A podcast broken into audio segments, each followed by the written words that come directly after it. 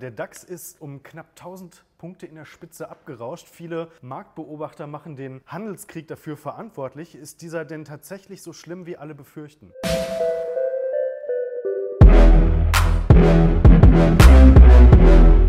Servus Leute und herzlich willkommen in unserem neuen Video. Wir sind die Mission Money, dein Kanal für mehr Geld, Motivation und Erfolg. Und heute bei uns zu Gast zum Interview Dr. Martin Hüfner. Er ist Chefvolkswirt bei Ascenagon, einem renommierten Vermögensverwalter. Er war unter anderem Vorsitzender des Economic and Monetary Affairs Komitee der Europäischen Bankenvereinigung und auch Chefvolkswirt bei großen Banken wie beispielsweise der Hypo-Vereinsbank. Und wir sagen jetzt herzlich willkommen, Herr Hüfner. Vielen Dank, dass ich kommen darf. Schön, dass Sie sich die Zeit nehmen für uns. Herr Hüfner, der DAX ist zuletzt um knapp 1000 Punkte in der Spitze abgerauscht. Viele Marktbeobachter machen den Handelskrieg dafür verantwortlich. Ist dieser denn tatsächlich so schlimm, wie alle befürchten? Nein, in keinem Fall. Da wird viel übertrieben. Natürlich ist das nichts Schönes. Das muss man immer klar sagen.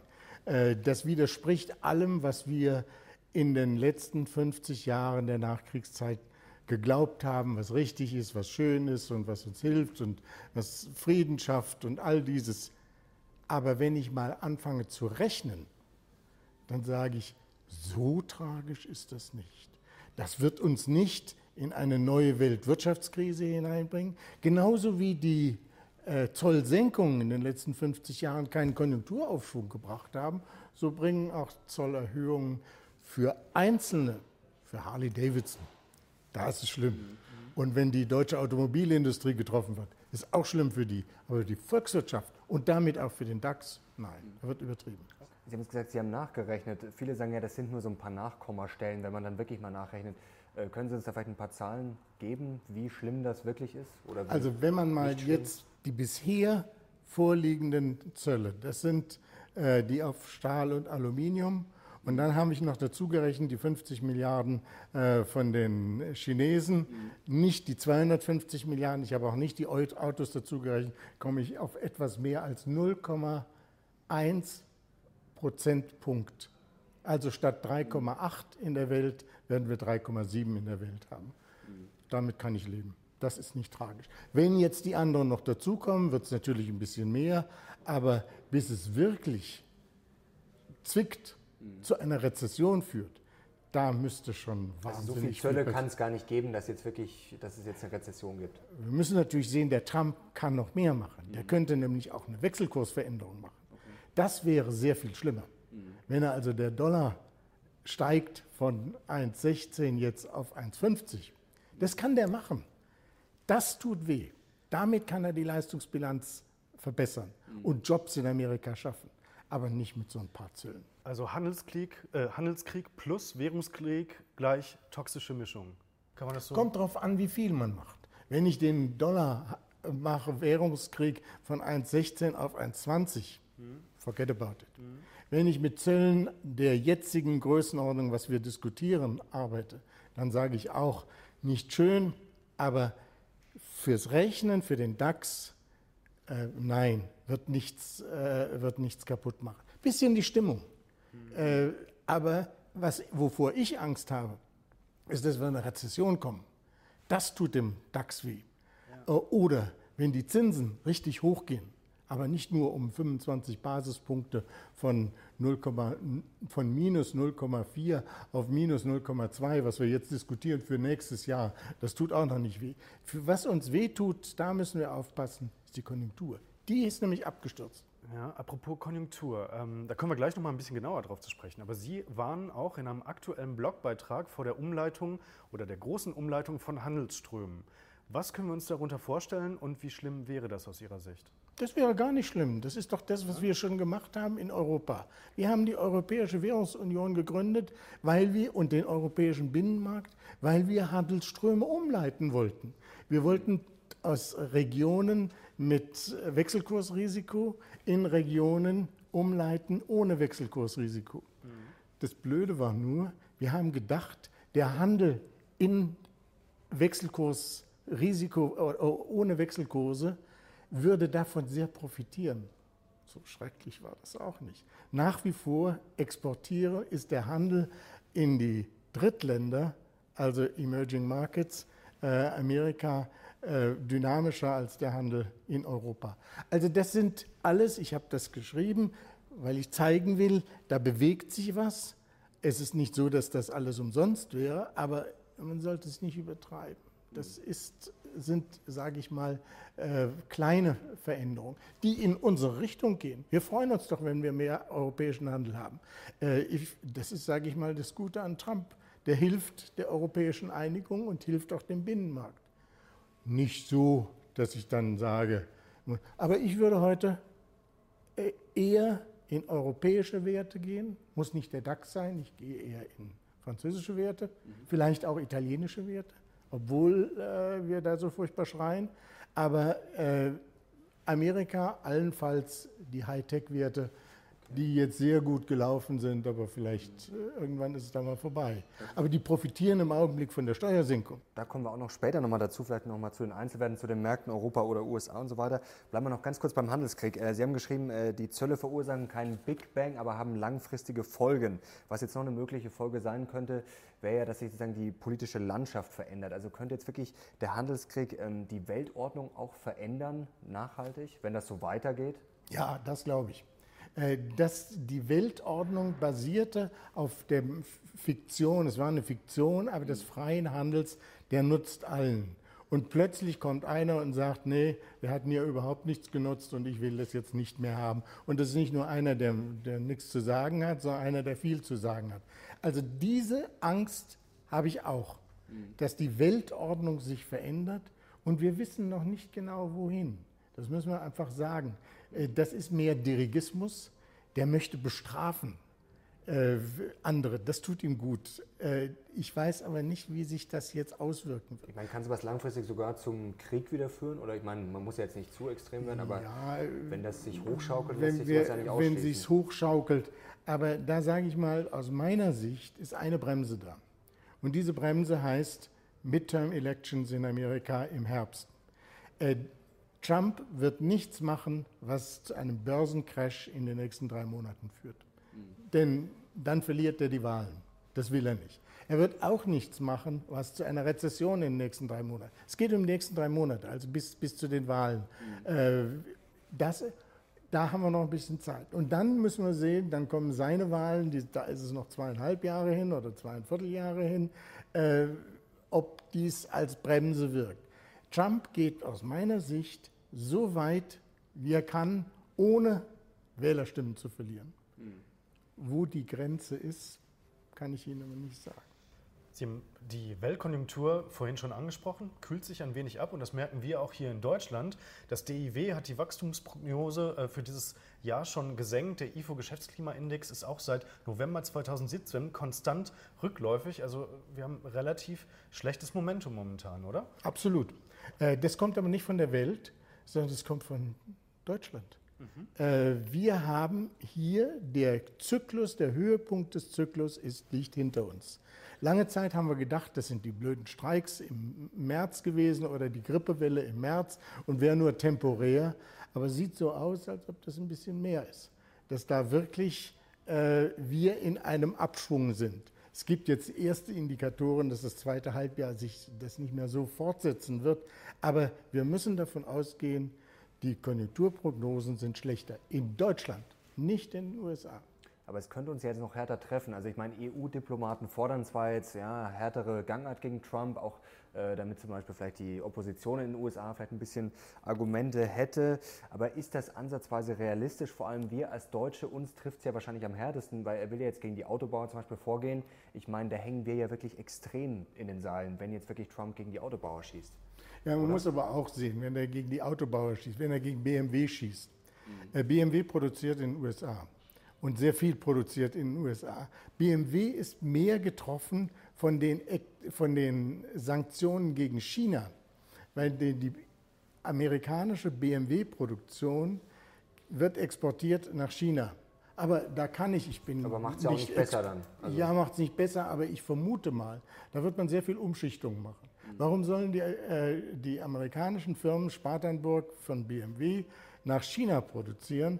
Warum sollen die äh, nicht den amerikanischen Markt bedienen und äh, wir exportieren nicht mehr so viel nach Amerika. Also was da nun wirklich passiert, Natürlich in den Verhandlungsphasen werden wir einen Popanz aufbauen, werden sagen, um Gottes Willen, das macht unsere ganze Automobilindustrie kaputt. Mhm. Am Ende nein, so schlimm kommt das nicht. Äh, sondern das muss man immer noch, die Unternehmen sind ja clever und die Unternehmen sind breit vernetzt. Äh, also ich denke, so schlimm wird es nicht, dass es uns den DAX kaputt haut und die mhm. Konjunktur kaputt haut. Es wird uns ein bisschen was tun, aber nicht so schlimm, wie viele denken. Sie haben vorhin schon angesprochen, dass Sie es so sehen, dass äh, der Disput mit Trump dazu führt, dass die EU stärker zusammenrückt. Ist das nicht ein bisschen blauäugig? Weil wenn wir uns jetzt mal die EU als politisches Gebilde anschauen, dann gibt es ja doch sehr, sehr viel Konflikt und sehr, sehr viel Uneinigkeit. Und warum sollte jetzt äh, der Druck von außen dazu führen, dass man da enger zusammenarbeitet? Also er hilft, äh, dass man zusammenarbeitet, aber blauäugig ist es schon. Da haben Sie völlig recht. Äh, wir werden, das wird kein, der Trump wird keine Integrationsmaschine für Europa werden. Europa hat große Probleme, sie Italien und was auch immer.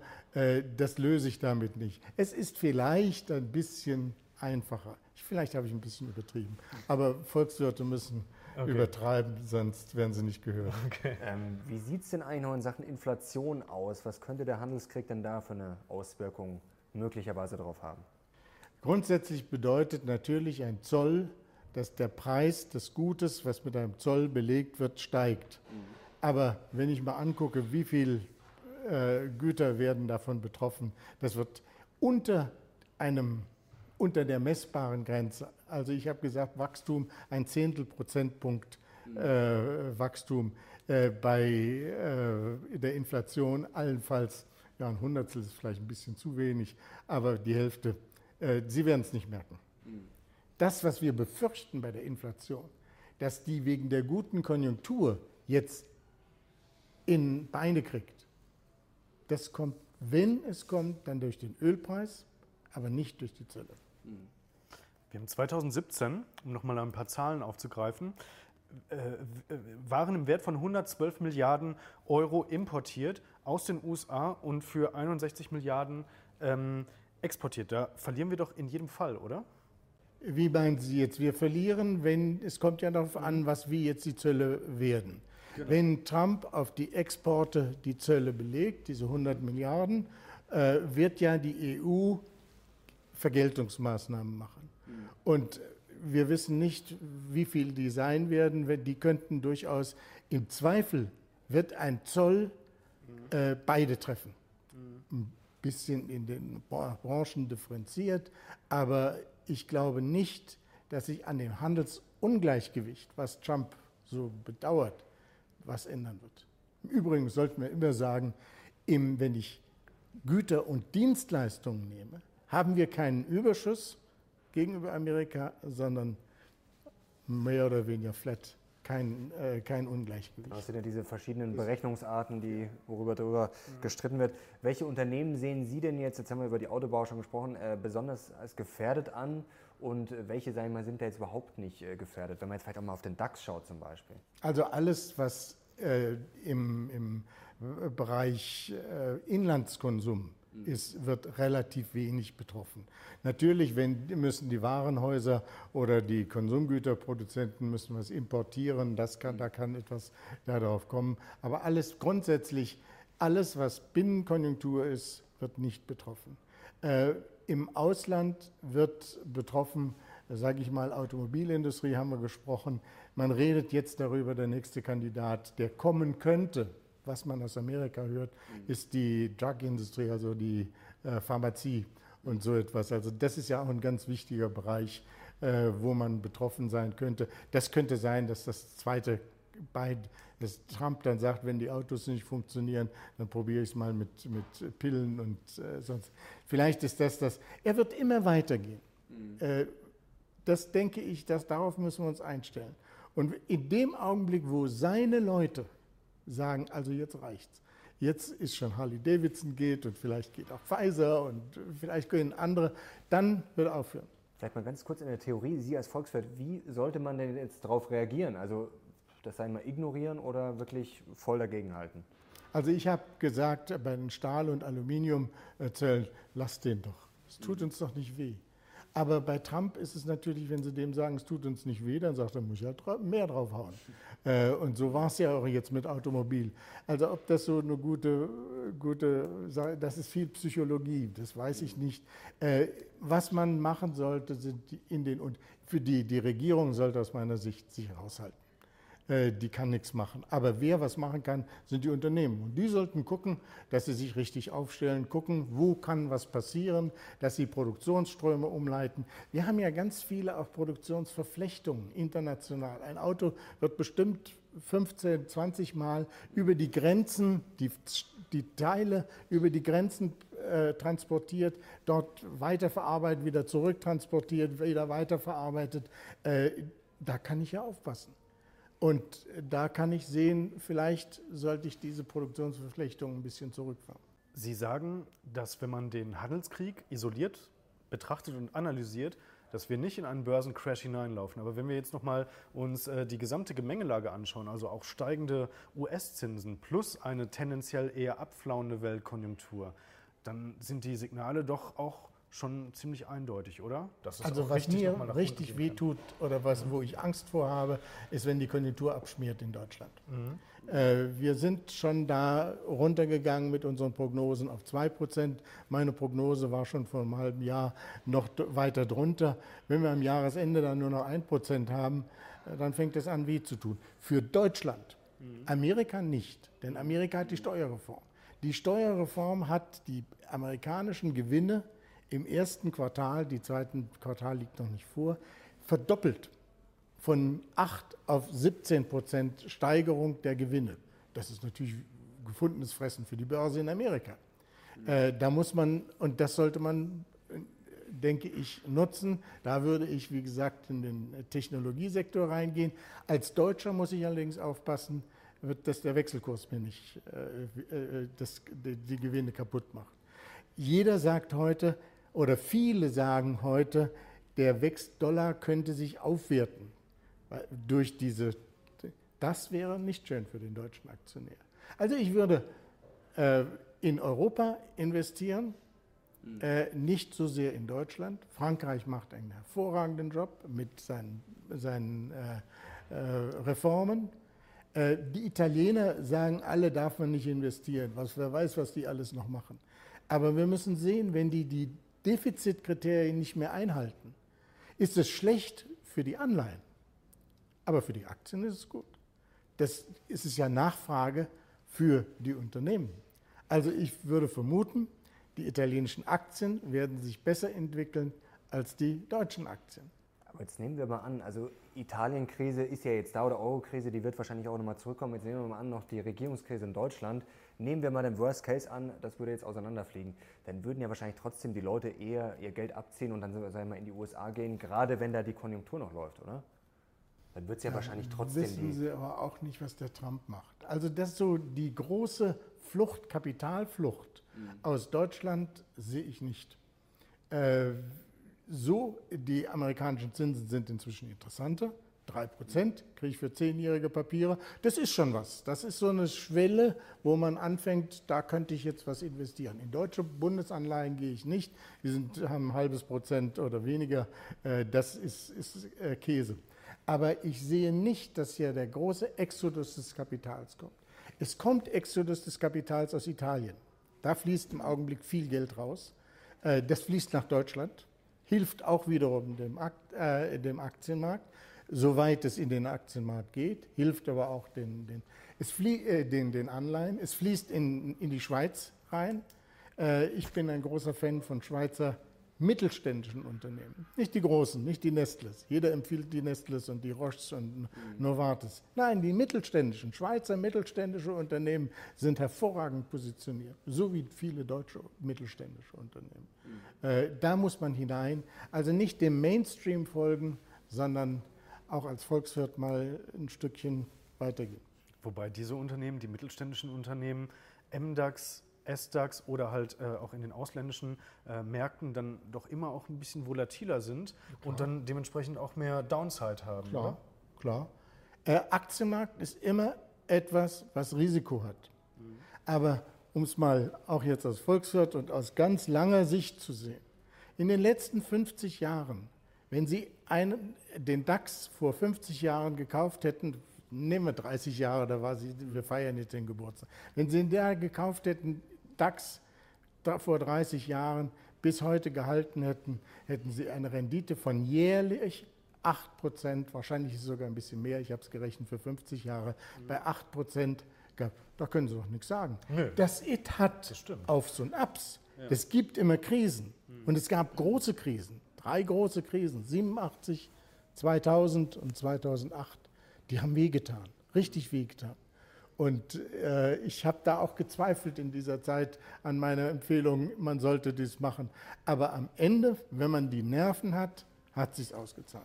In the long run gebe ich Ihnen vollkommen recht. Nur wir sind ja jetzt momentan in der Situation, wo viele auch ganz, ganz tolle Gewinne wahrscheinlich äh, da draußen in den Depots haben. Und man möchte ja dieses ja, neu gewonnene, äh, gewonnene Geld auch einfach dann ja, nicht verlieren oder möglicherweise auch absichern. Jetzt komme ich noch mal zu einem anderen Risiko. Ähm, in den letzten Wochen haben ja hier, äh, oder in der letzten Woche vor allen Dingen, hat ähm, die Koalitionskrise die Schlagzahlen hier in Deutschland beherrscht. Was wäre denn, wenn uns tatsächlich die äh, deutsche Regierung um die Ohren fliegt und die Koalition auseinanderbricht? Wäre das ein großes Risiko für die deutsche Börse? Nein, überhaupt nicht. nicht. Mhm. hat den schönen Spruch, äh, äh, politische Börsen haben kurze Beine. Das wird mal drei Tage oder vielleicht auch zwei Wochen wird es den Markt belasten. Und heute ist es hochgegangen äh, wegen des, äh, weil, weil man glaubt, man hat sich geeinigt. Aber das ist, der Börse hängt von der Wirtschaft ab. Und wenn die Wirtschaft läuft, sie läuft umso besser, je weniger die Politik sich einmischt, äh, dann funktioniert es. Also vor dem deutschen Regierungskrise habe ich für die Börse keine Angst. Das Stichwort, äh, je weniger sich die Politik einmischt, wir haben ja vorher schon über die Zwischenwahlen gesprochen in den USA.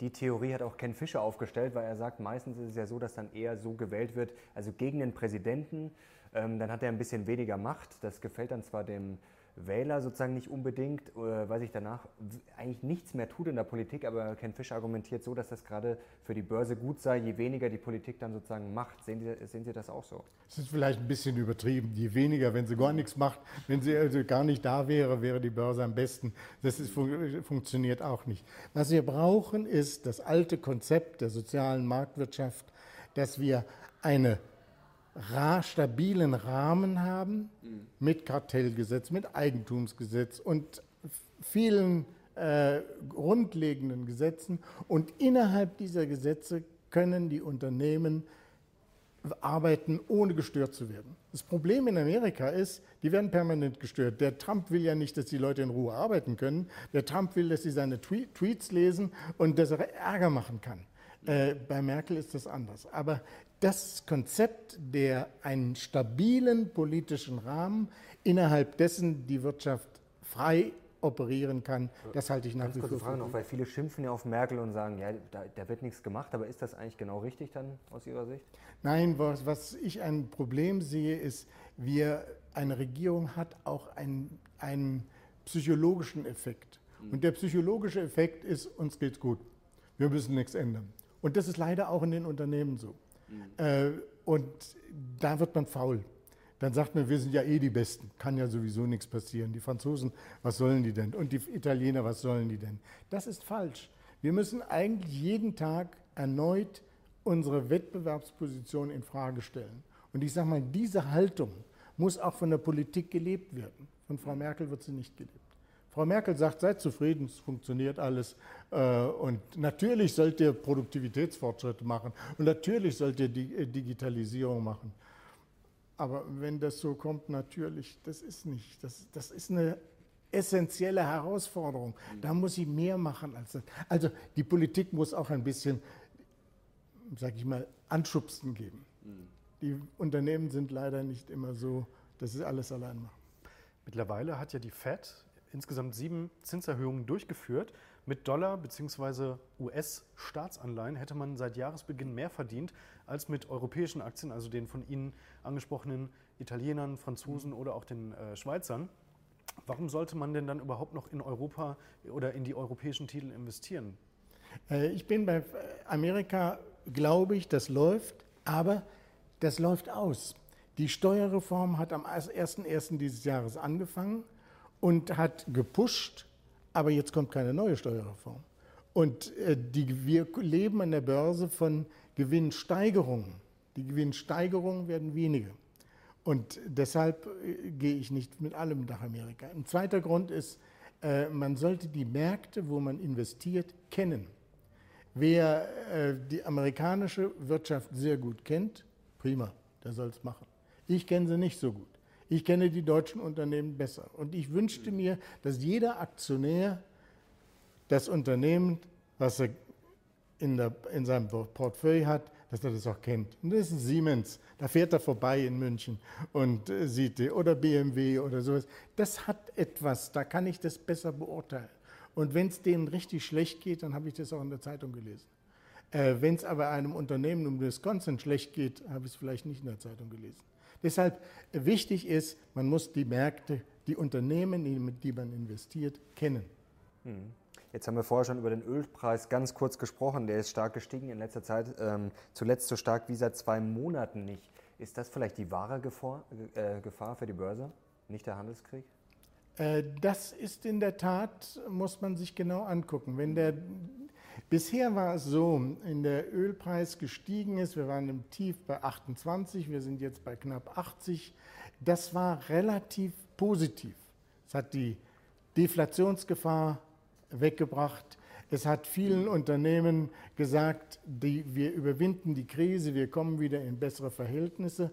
Äh, jetzt sind wir an einem Punkt erreicht, wo die positiven Effekte eines steigenden Ölpreises vielleicht nicht mehr so groß sind. Und wenn der Ölpreis auf 100 gehen sollte, da hätte ich auch Angst. Das sollte man angucken. Das wäre für mich, wie Sie sagen, äh, schlechter als ein Handelskrieg. Mhm. Viele Anleger setzen ja mittlerweile auch auf äh, ETFs, also möchten die Marktrendite abgreifen. Wie sehen Sie diese Entwicklung? Ist das für Sie eher ein gefährlicher Hype oder ähm, sagen Sie, ja, gut, wer damit zurechtkommt oder beziehungsweise auf, auf ETF setzt, kostengünstig und so weiter, der, der fährt gut? Mm, oder, oder ist äh, Stockpicking Ihre äh, favorisierte Methode der Anlage? Ich splitte. Ich finde, ETFs sind wunderbar, wenn ich in den DAX investiere mit ETFs. Wenn ich in äh, Rentenfonds ETFs. Wenn ich aber in Entwicklungsländer gehe, wenn ich sage, ich will Indien kaufen, dann würde ich das nicht mit dem ETF machen, sondern das muss ein aktiver, ein, ein Fondsmanager machen, der die Verhältnisse dort kennt, der dort lebt und weiß, was da, dort passiert. Noch einmal, man muss am Markt, an der Wirtschaft Gefühl haben dafür. Wenn ich dieses nicht habe, nehme ich ETFs. Wenn ich das habe, dann nehme ich sie. Äh, ETFs sind die, der Hype im Augenblick. Ich, es gibt ein paar Gefahren davon, ja, aber ich würde im Augenblick sagen, dieser Hype wird noch ein Weilchen gehen und dann werden wir vielleicht noch. Wenn die Fondsmanager, die aktiven Fondsmanager gut sind, dann haben sie keine Angst vor dem ETF, dann schlagen sie den ETF. Aber es gibt leider auch eine ganze Menge, die, den, die geschlagen werden und das, da muss man nicht investieren. Also das ist ein harter Wettbewerb, das ist doch wunderbar, spornt alle an. Und die Kosten sind extrem niedrig. Jetzt haben Sie gerade schon den DAX angesprochen. In den DAX investieren. Jetzt ist er kürzlich 30 Jahre alt geworden, der deutsche Leitindex. Am 1. Juli 1988 gestartet mit 1163 Punkten. Mittlerweile steht er bei mehr als 12.000 Punkten. Gibt es jetzt langfristig überhaupt eigentlich eine Alternative zu Aktien aus Ihrer Sicht? Im Augenblick nicht. Die kann aber durchaus wieder kommen. Also wenn der Rentenmarkt mir eine Rendite von 6% gibt, dann würde ich die nehmen. Äh, der Rentenmarkt hat den Vorteil, dass er geringere Schwankungen hat und er bringt mir eine auskömmliche Rendite. Ich kann Ihnen sagen aus meiner äh, Lebenserfahrung, äh, ich habe im Jahre 1990 ein ganz ungutes Gefühl gehabt mhm. und habe 30-jährige Anleihen gekauft. Äh, ich darf sagen, da habe ich so viel nicht gehabt. Ich habe es für meinen Vater gemacht. Äh, und der Anlageberater meines Vaters hat ihn angerufen und hat gesagt, Ihr Sohn mag ja ganz intelligent sein. Aber das, was er jetzt macht, ist absoluter Humbug. Ich habe mit jedem 30-Jährigen 50 Prozent Rendite über die Kurssteigerung gehabt. Mhm. Habe sie dann, inzwischen sind sie fast ausgelaufen. Das ist, also Und wenn ich mal ganz lang gucke, von 1965 bis heute, ist bis 2017 der Rentenmarktindex, der sogenannte REX, besser gelaufen als der DAX. Mit weniger Schwankungen oder sagen wir gleich gut gelaufen vom Kursanstieg mit weniger Schwankungen. Das Problem ist nur, in Zukunft steigen die Zinsen vielleicht und dann werden wir das nicht mehr haben. Äh, aber man sollte sich das immer überlegen. Ich bin nicht jemand, der sagt, nur DAX gibt es gar nichts anderes, sondern es gibt anderes. Und man muss sehen, dass man immer auf dem besten Pferd sitzt. Aber langfristig sind 8% pro Jahr nun auch nicht so schlecht, wenn man auf Aktien setzt. Nur trotzdem halten äh, die wenigsten Deutschen Aktien oder zumindest ähm, nicht in dem Umfang, wie es wünschenswert wäre. Jetzt frage ich mal ganz provokant, sind die Deutschen einfach zu doof, ihr Geld zu vermehren? Ich nenne es nicht doof, weil äh, das ist so, so pejorativ und äh, ich will die Leute nicht beschimpfen. Ich will ihnen einfach sagen, guckt euch die Fakten an. Und ich wünschte mir, dass, sage ich mal, auch mehr Leute sagen, Aktien sind richtig gut und sich damit wirklich beschäftigen.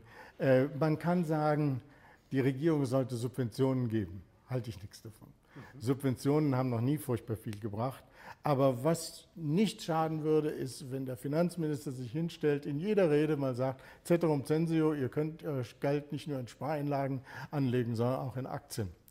Äh, das würde so ein bisschen, kann auch die Kanzlerin sagen, da ruhig ein bisschen äh, massieren und sagen, äh, das ist etwas Gutes. Es wäre wirklich für die Kultur, Aktien, für die, für die Finanzkultur sehr gut alle anderen großen Länder, Amerika, Japan, die haben viel mehr Aktien. Was man machen kann, ist für Versicherungen die Begrenzung, die Versicherungen dürfen nur einen ganz kleinen Teil ihrer äh, Anlagen in Aktien halten, äh, dieses aufzuheben. Äh, was man machen kann, ist, äh, die Bundesbank wird Kakao schreien, wenn ich das sage, aber dass auch eine Zentralbank äh, Aktien kauft. Wissen Sie, wer der größte Aktienkäufer äh, ja, generell kann ich es nicht sagen, aber einer der ganz großen Aktienkäufer ist die Schweizer Nationalbank. Ausgerechnet die Schweizer Nationalbank, die so konservativ sind, die so stabilitätsbewusst sind, die haben 200 Milliarden, knapp 200 Milliarden Aktien in ihrem Portfolio. Und nicht nur ETFs, die Japaner, die japanische Zentralbank hat das auch, da sagen viele, die Japaner, die können es halt nicht, die machen es mit ETF, aber auch dort geht es. Äh, die Chinesen überlegen im Augenblick. Wenn auch hier wir sagen würden, die Bundesbank, Aktien sind gut und wir kaufen Aktien. Verluste werden sie nicht machen. Ganz kurz noch zu dieser Aktienkultur, weil Sie es gerade angesprochen haben. Woran liegt denn das? Also es wird ja oft argumentiert, gut, das liegt an dem Crash damals 2000, aber ist ja jetzt auch nicht so, dass bei den jungen Leuten jetzt alle Aktien kaufen würden, die das nicht miterlebt hätten. Also es muss ja irgendeinen Grund geben dafür. Ja, es ist vielleicht eine Risikoaversion. Ich glaube diese Gründe auch nicht. Und da werden noch viel vorgeschoben. Genauso, es gibt es in vielen Bereichen, dass wir alle Angst haben um den Geldwert. Bloß weil 1923 hat keiner von uns erlebt, äh, wir eine große Inflation hatten, hat jeder heute immer noch Angst um den Geldwert. Äh, das ist Quatsch. Äh, aber es ist, wird so immer wieder behauptet. Äh, es wird behauptet, äh, viele 1960, glaube ich, war es, als VW Belegschaftsaktien rausgegeben hat. Die sind in der Spitze bis auf 1000 gegangen und alle haben sie gesagt, die geht auch auf 2000 und sind dann wieder gelandet unten bei 100 oder weiß der Kuckuck was. Äh, und sie, da hätten viele Geld verloren und deshalb würden sie nie wieder einsteigen. Ich kann nur sagen, das muss man äh, durch Überzeugungsarbeit helfen, die Kultur zu machen. Die, doof, doof sind die Deutschen ja auch nicht. Die werden das schon kapieren irgendwann, aber vielleicht ein bisschen zu spät. Eine Abschlussfrage, Herr, ähm, äh, Herr Hüfner.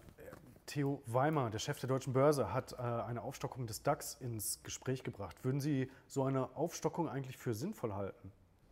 Äh, ich habe mir das auch, als ich das las, habe ich mir gedacht, ja, das ist ein gutes Argument. Äh, man muss aufpassen, äh, als Volkswirt hätte ich gerne eine Zeitreihe, die äh, vergleichbar ist. Ich möchte nicht, dass ich nur noch Zeitreihen habe bis zu dieser Aufstockung und danach wieder äh, bei Null anfange. Also da muss man dafür sorgen, dass der DAX vergleichbar ist, die sage ich mal, 35 mit DAX mit 35 Aktien vergleichbar ist mit den 30 Jahren DAX mit 30 Aktien. Das muss gewährleistet sein, das ist ein reiner technischer Punkt, aber ich nehme an, da hat Herr Weimar dran gedacht und sonst ist doch gut, wunderbar. Wer sollte da nicht hineingehen? Das ist doch ein ganz wunderbares Schlusswort. Vielen, vielen Dank, Herr Hüfner, für Ihre Zeit, für Ihren Input. Wie mal echt spannendes Interview, Leute. Ich hoffe, ihr habt viel mitgenommen. Schreibt doch bitte wie immer in die Kommentare, wie ihr dieses Interview fandet. Den Daumen nach oben bitte nicht vergessen, Abo-Button drücken und jetzt sind wir raus. Wir sehen uns bis bald. Wir sehen uns. Ciao. Tschüss.